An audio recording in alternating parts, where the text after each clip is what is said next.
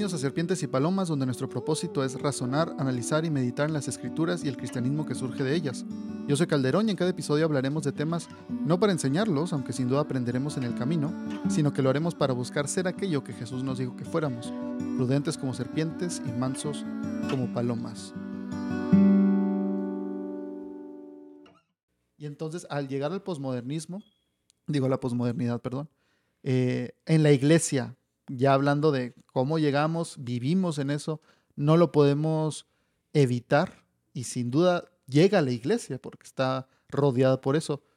¿Cómo se llega a ver eso en la iglesia? Ok, hay tres cosas eh, importantes de la posmodernidad y que permean a la sociedad en general y que por tanto eh, llegan a la iglesia, ¿no? Eh, en ese sentido de todo lo que hemos venido hablando, la iglesia no puede quedar fuera porque está dentro de la sociedad. ¿Cómo, cómo lo hemos resistido o cómo lo hemos vivido? Decía yo en, en charlas anteriores que el asunto de la iglesia en la modernidad fue defenderse de dos cosas, del discurso absoluto de la ciencia y de las grandes revoluciones. Teníamos que sujetarnos a, a, la iglesia como dogma y lo que la iglesia dijera, y hasta la fecha en, en, nuestros contextos seguimos viendo que, que, la iglesia dice en general, ¿eh? porque tengo, eh, mi esposa es psicóloga, el pastor donde me congrego es psicólogo, yo soy filósofo, pero sigo escuchando la, que la iglesia dice, en general dice, eh, no hay que ir con el psicólogo, mm, la, la filosofía, eh, la filosofía del mundo. Te vas a perder si estudias filosofía. Así es, ¿no? Todavía hay algunos papás cuando he dado conferencias se han acercado y me han dicho, oiga, mi hijo tiene, mi hija tiene intenciones de estudiar filosofía, ¿qué hago? Eh, y yo digo, pues cómprele un libro, una compu y, échele porras, ¿no? Bueno, un libro no, muchos. Eh, pero pasan tres cosas, pasan tres cosas. En la, en la posmodernidad vivimos una fragmentación del individuo muy evidente. Eh, las modas son muy rápidas, alguien puede un día usar una cosa, otro día usar otra cosa, otro día usar otra cosa, ¿no? Y en la modernidad prácticamente nos moríamos escuchando la misma música, usando la misma ropa y, y viendo, escuchando la misma, viendo los mismos programas, qué sé yo, ¿no? Este, ahora hay una fragmentación por lo ágil y lo volátil de la vida misma. Sin embargo, en esta fragmentación, el individuo tiene la posibilidad de escoger a manera de carta, como en un restaurante, sus propias posibilidades y las formas en que se quiere construir a sí mismo, aunque dichas formas sean contradictorias entre sí. ¿Qué significa esto? Que podemos ver que alguien eh, va a una iglesia cristiana, pero sus hijos eh, quizás son católicos y quizá eh, alguna vez pensaron que podrían ir con los hindúes, ¿no? O a que les leyeran la mano, o a, que, eh, o a comprar un amuleto para la suerte, ¿no? Eh, cada quien, pareciera que cada quien tiene la posibilidad de escoger cómo quiere ser y escoge a la carta lo que más le gusta, aunque muchas de estas cosas sean contradictorias. Hace tiempo, eh, una pareja, hace unos cinco años, una pareja que el chico había sido cristiano y la chica no, me comentaron que se iban a casar, tenían ya 20 años juntos y se iban a casar, ¿no? Eh, y se querían casar por la iglesia católica. Y al chico yo le decía, oye, pero tú eres cristiano. decía, sí, pero pues, no pasa nada, es lo mismo. Eh, pero para casarse tuvieron que hacer, por la iglesia católica, tuvieron que hacer eh, todos los credos católicos que no tenían, ¿no? Y también sus hijos. O sea, tuvieron que llevar al catecismo a los hijos, la primera comunión, bautizarlos, ellos mismos hacer el catecismo, la todo lo, la confirmación, la presentación, bueno, y tuvieron que hacerlo, ¿no? Eh, y al final se casaron por la Iglesia Católica. Y al tiempo lo vi a él y le pregunté, oye, eh, ¿te estás congregando en la Iglesia Católica? ¿Al fin qué hiciste? No, dijo, pues nomás fue la boda. Me dijo, pero mis hijos quieren ir a la iglesia, pero mi hijo quiere ir a la Iglesia Católica y mi hija quiere ir a la iglesia cristiana. ¿Y qué hiciste? Pues que cada quien elija, uno se va a la católica y otro se va a la cristiana. Esa es la defragmentación o la fragmentación del individuo. Escoger a la carta lo que más me gusta, construirme como considero y ya no ser un, único bloque. Eso es al exterior, pero al interior de la iglesia, ¿cómo lo vemos? Pues cristianos que pueden escuchar a un predicador o a un estilo o grupo de música cristiana, eh, que tienen una teología propia, una forma de enseñar propia, pero que quizá no es lo que ellos creen y lo que ellos profesan, pero les gusta cómo predica.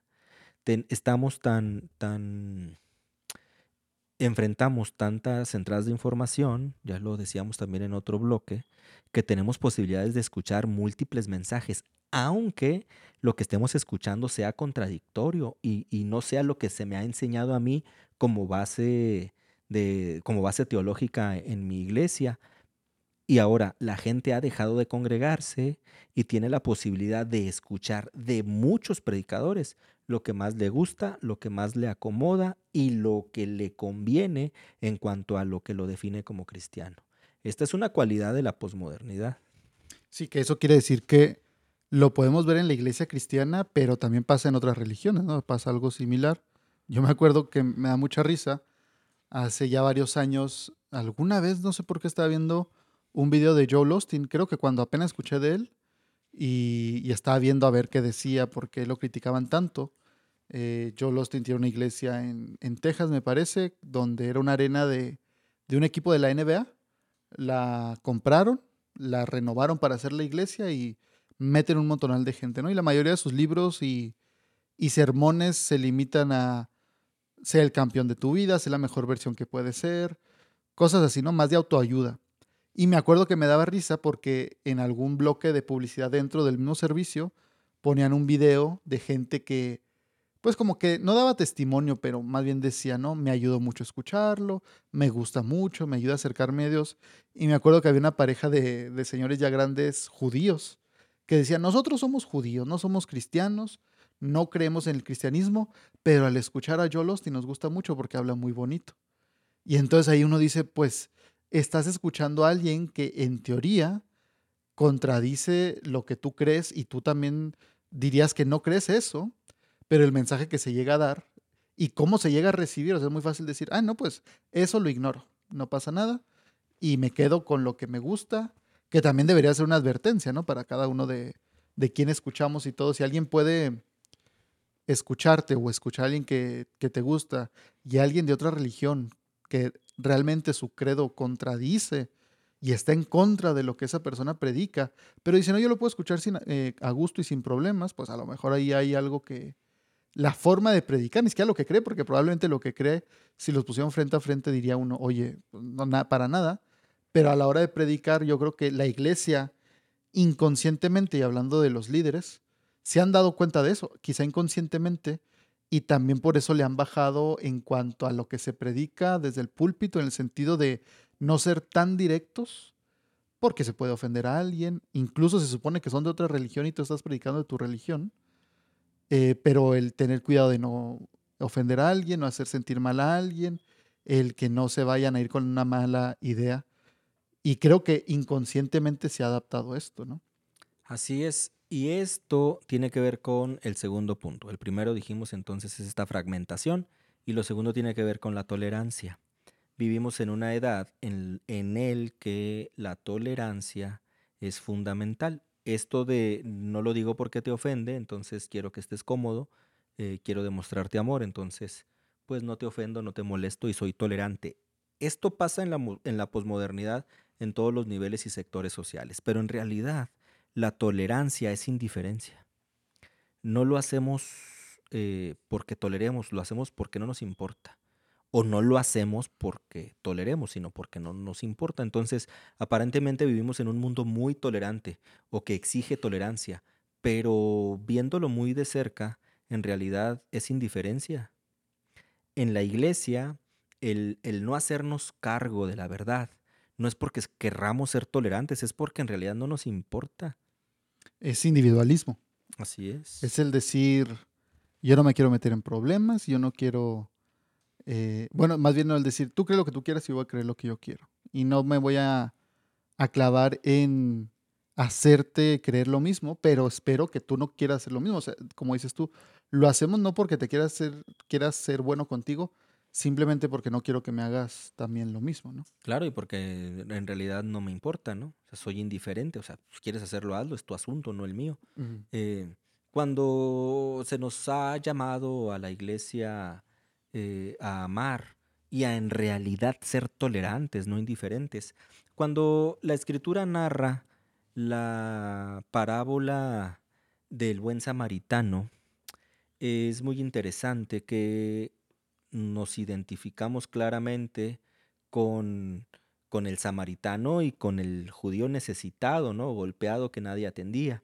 Pero el samaritano lleva a un mesón al, al herido, lo deja, deja pagada la cuenta y dice, cuando regrese, te pagaré lo que se te deba. Nosotros como iglesia necesitamos ser ese mesón en donde recibimos al que está dañado, golpeado, al que hay que cuidar, al que, al que hay que cambiar, al que hay que limpiar, al que, al enfermo que eh, los que han cuidado quizá un enfermo de cerca sabrán, sabrán eh, a qué me refiero con la analogía. Eh, si vomitó, limpiarlo, si, si hubo que ponerle pañal, cambiarlo, bañarlo, darle medicina, eh, darle su comida en la boca, eh, cuidarlo, ¿no? Eh, a ese extremo. Y, Dios nos ha encargado la humanidad, a la humanidad nos la ha puesto en nuestra mano justo para que hagamos justicia y hagamos misericordia con el necesitado. Dice la Biblia que un día Él nos dirá, por cuanto me cubriste, me diste, me protegiste, me ayudaste, me vestiste, me calzaste, me diste agua. Y uno dirá, Señor, pero ¿cuándo te vimos en tal necesidad? Pues al necesitado, ¿no? Que es el amor verdadero de la iglesia. Oye, y aquí en todo esto que estamos diciendo, la iglesia, entra lo que habíamos platicado en otros episodios sobre el cuestionar sin buscar respuesta realmente, ¿no? Sí, claro, claro, en, torno a una política ya casi social, ¿no? Eh, estar cuestionando sistemáticamente sin buscar una respuesta. Esto tiene que ver con el tercer punto también, que nos ha golpeado fuertemente a la iglesia, ¿no? O que lo vivimos, o, que es lo posmoderno en, en, la iglesia. En la posmodernidad se da una nueva búsqueda en torno a la magia. La posmodernidad es muy mágica.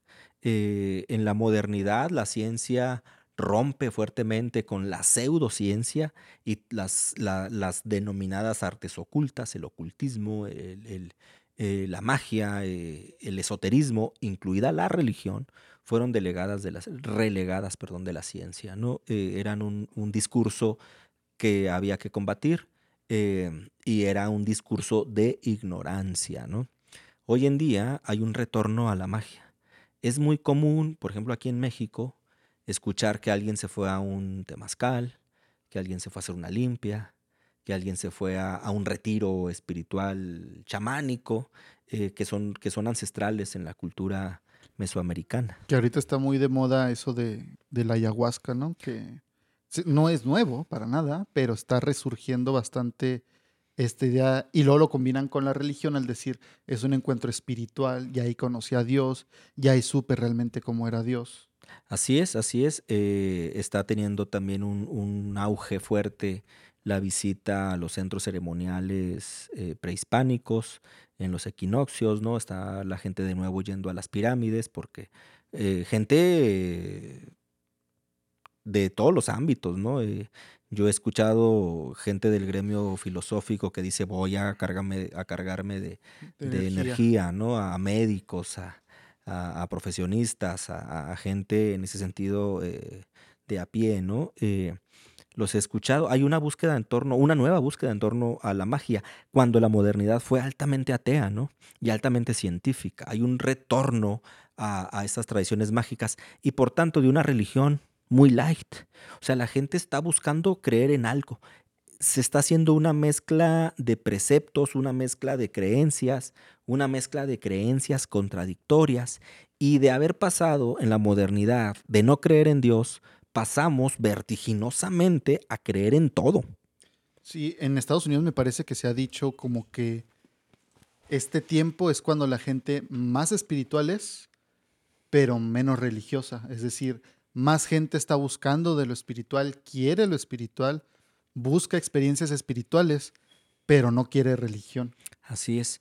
Y, y en este sentido habría que entender, ser muy entendidos, en que la práctica religiosa, el cómo vivimos nuestra espiritualidad o cómo materializamos nuestra espiritualidad, para nosotros los protestantes, los creyentes cristianos, eh, debe apegarse, tiene el deber de apegarse a los preceptos bíblicos, a los fundamentos bíblicos, a los dogmas que surgen de la Biblia misma y que el Espíritu Santo nos convence de creerlos, ¿no? No podemos dejarlos fuera. ¿Qué está pasando con la iglesia protestante en general? Es una iglesia que quiere la experiencia de estar en la iglesia cerca de Dios sin conocer estos fundamentos. Entonces, eh, justo lo que dices, ¿no? O sea, este, esta nueva búsqueda y, este, esta sociedad volcada a lo espiritualidad, a lo mágico, a lo light, a lo, a lo místico, está también viéndose en la iglesia cristiana. O sea, cristianos protestantes, creyentes cristianos, volcados a creer la experiencia mística del culto sin querer buscar el cristianismo bíblico. Sí, yo creo que es muy marcado en el sentido de, combinando esto que dices, de, querer lo espiritual, o sí creer en lo espiritual, y dentro de la misma iglesia, pero no, no estar dispuesto a buscar de la Biblia para buscar respuestas en la Biblia, sino que se busca en la Biblia, y quería platicar de esto, de la deconstrucción que se habla mucho ahorita en la posmodernidad, de decir, tengo muchas dudas, tengo muchas preguntas, pero no voy a buscar respuesta porque muchos dicen, yo ya fui cristiano 10 años, ya sé las respuestas y no me satisfacen, pero no vuelven a la Biblia, a un estudio profundo, no dicen, a ver, voy a estudiar la Biblia profundamente sin lo que me dice la iglesia, la Biblia, regresar a la Biblia, ¿no? La Biblia misma, entender cuáles son los problemas, los debates que hay, todo esto, y no, simplemente es cuestiono, cuestiono, cuestiono. Yo lo asemejaría y usaría la analogía de, del juego del Jenga.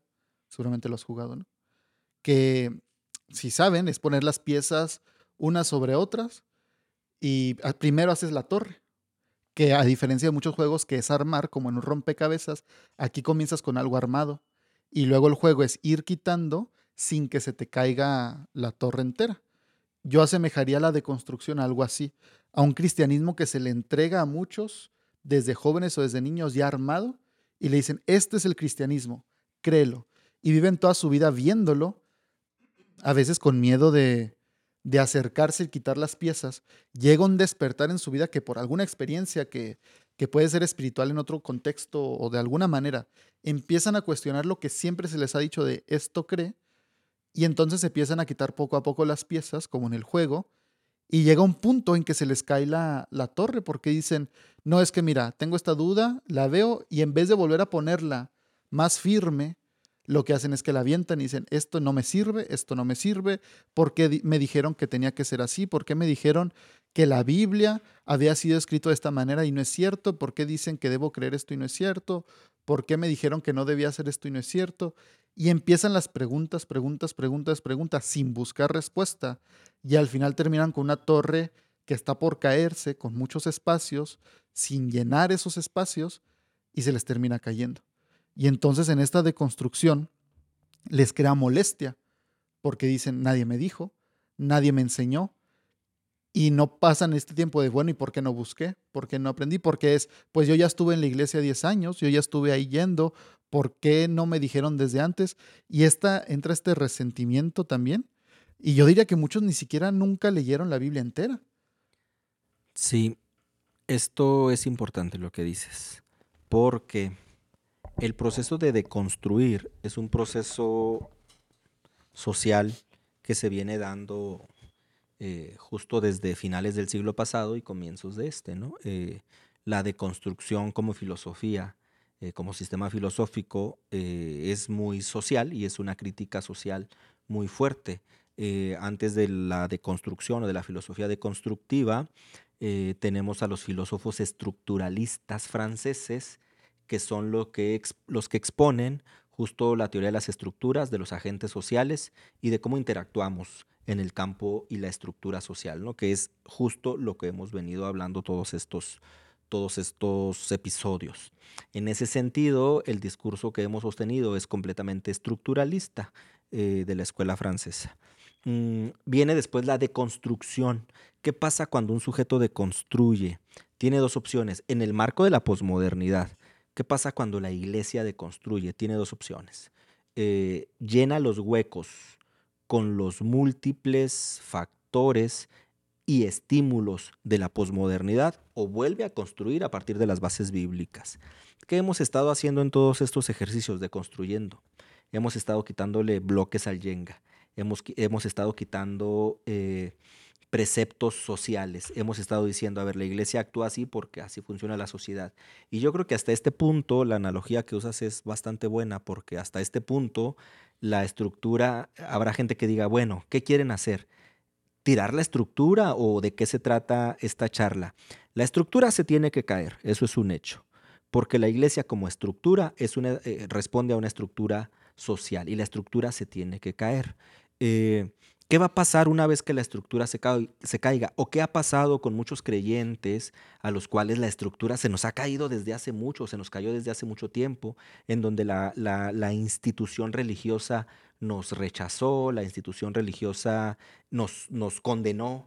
Eh, a los, psicólogos, a los filósofos, a los científicos. Es muy complicado ver un científico eh, de ciencias exactas en, las iglesias, ¿no? Ver a un filósofo que ejerce en las iglesias, eh, a un psicólogo eh, en, este, eh, en este campo profesional que incluso también es, es bastante amplio en plena conciencia de su profesión en la iglesia, ¿no?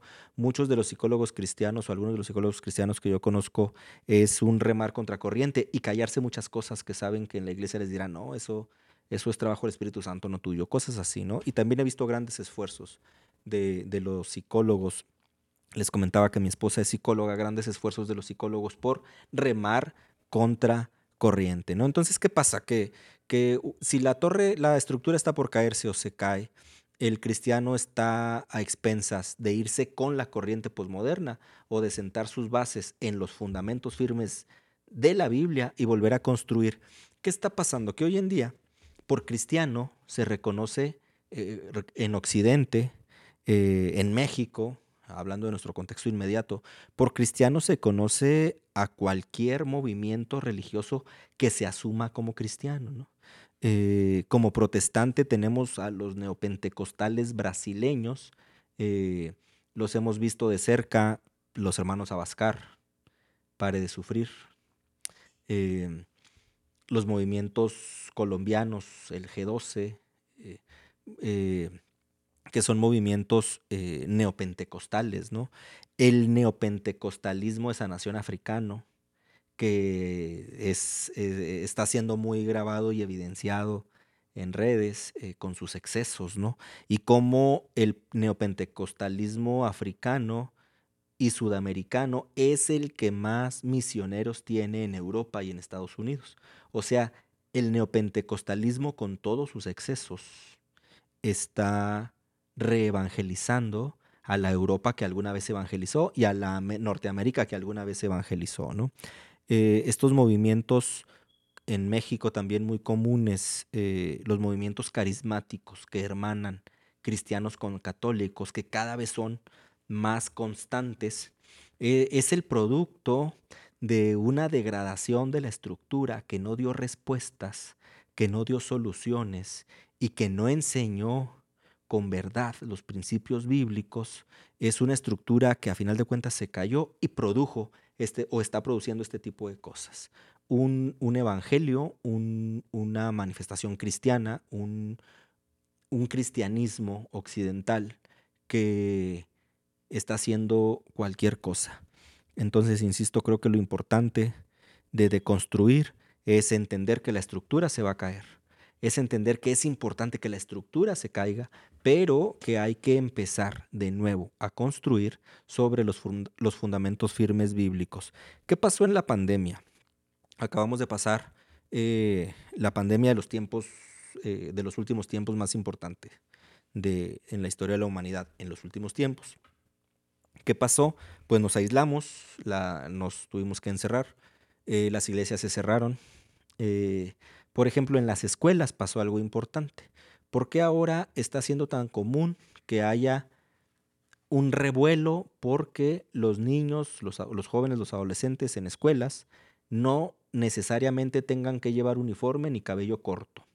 Eh, porque a final de cuentas se tuvo que hacer un proceso de enseñanza-aprendizaje fuera del aula, porque el aula estaba cerrada, fuera del aula, en el que no era necesario estar uniformado ni con el cabello corto, porque los niños y los, y los, y los chicos estaban, los chicos y las chicas estaban encerrados en sus casas y se evidenció que nada abona un uniforme y un, y un pelo corto, pelo largo en, el proceso de enseñanza-aprendizaje, que es más un dogma escolar que subyuga a los intereses o a los gustos de papás y de niños, ¿no? Y mucha gente hoy está reclamando, no le voy a cortar el pelo a mi hijo, no le voy a cortar el pelo a mi hijo, ¿y por qué lo voy a llevar con uniforme? Porque ya quedó superado en la pandemia, ¿no? Eh, ¿Qué pasó en las iglesias? Si la iglesia se cerró y la iglesia continuó y se hicieron transmisiones en vivo y buscamos una espiritualidad materializada desde casa porque tuvimos que retomar los, los, eh, los devocionales en casa, la lectura familiar, la lectura personal, la oración y tuvimos que buscar a Dios desde nuestra casa. ¿Qué pasó con la iglesia? El poder estructural de muchas iglesias se perdió. El poder pastoral de muchos sujetos que tenían monopolios también se perdió. Y ojo, no estoy diciendo que nos quedemos en casa porque la iglesia ya no funciona. No, la pandemia vino a, evidenciar muchas cosas de la estructura del edificio que arrastramos por mucho tiempo. Entonces tendríamos que repensar o estamos repensando y muchos individuos están congregándose en espacios que no son la estructura del edificio de hace dos años, que son cosas completamente diferentes, pero a final de cuentas congregándose como la Biblia lo enseña. Que es lo que hemos estado hablando en el episodio pasado, me, me parece que la iglesia va a permanecer, ¿no? No importa la situación, no importa los, las dificultades o lo que la iglesia uh, institucionalizada haga, la iglesia instituida por Cristo no se va a detener nunca hasta que regrese Cristo.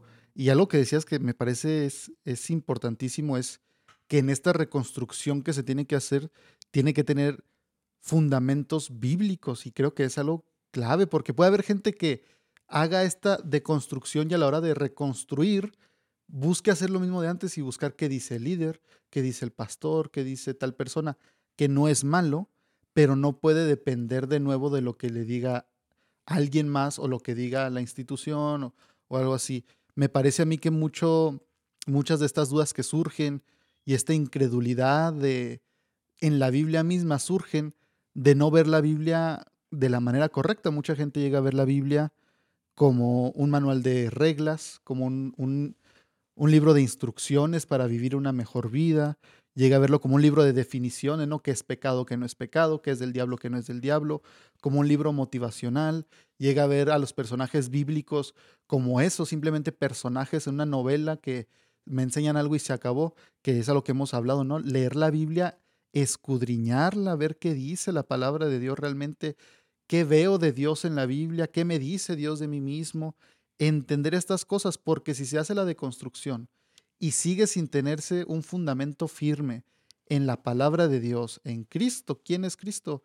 Volverá a pasar lo mismo en unos años. Entonces se necesita hacerlo correctamente.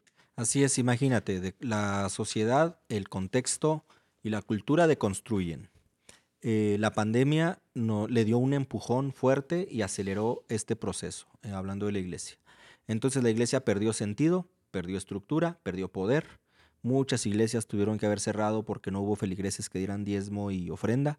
Entonces tuvieron que cerrar, ¿no? Y desaparecieron. Em, entonces, eh, de alguna manera aceleró, aceleró este proceso. Ok, nos quedamos en nada. Se supone que si tenemos fundamentos firmes, el fundamento, el cimiento tuvo que haber quedado. Eh, pero, ¿sobre qué vamos a construir? Si la posmodernidad dice el contexto en ese sentido es absoluto. ¿A qué me refiero con esto? A que si estoy yo en un lugar en donde hay una práctica generalizada, esa práctica se vuelve prácticamente absoluta. O sea, yo en medio de un contexto no puedo no sufrir la influencia del, medio. Entonces, si la posmodernidad en ese momento me está diciendo que eh, ya no hay imperativos categóricos, o sea, nada es absoluto, eh, si me está diciendo algo importante, que el principio de placer tiene que dominar todo. Si te sientes bien, ahí mero. Si estás cómodo, ahí mero. Si te gusta, ahí es, ¿no? El principio de placer lo domina todo. Eso hace que ya no existan barreras de ningún tipo. Eso provoca que nada esté prohibido a partir del placer propio, por tanto hay que ser feliz, ¿no? Eso es lo importante.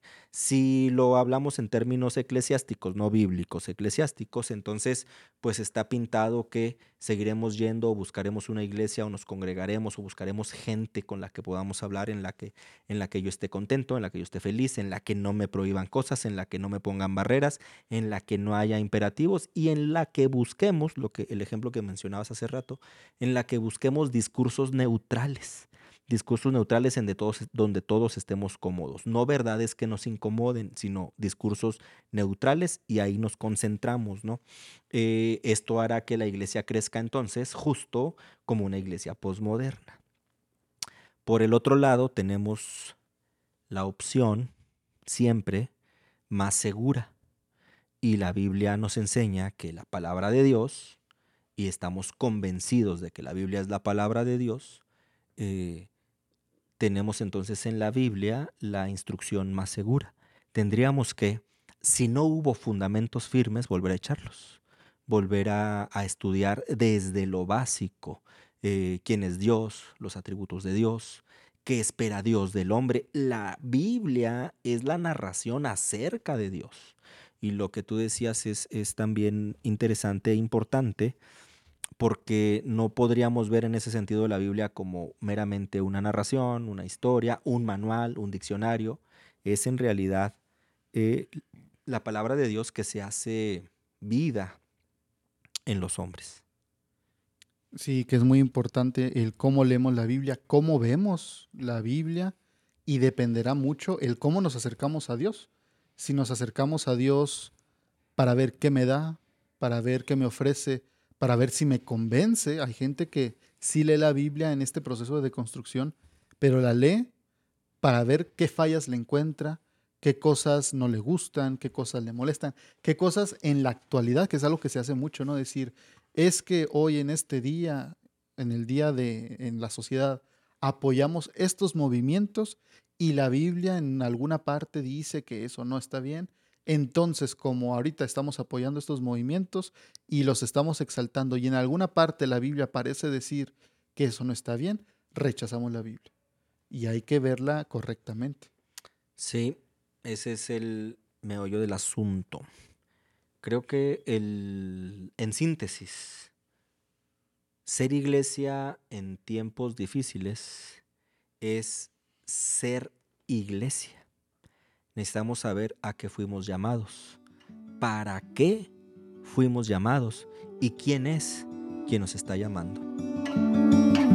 Muchas gracias por escuchar este episodio. No olvides suscribirte al podcast en tu plataforma favorita y recuerda que puedes encontrarnos en Facebook, Instagram y YouTube, donde subimos más contenido que nos lleva a razonar, analizar y meditar en las cosas de Dios. Espero que estés bien.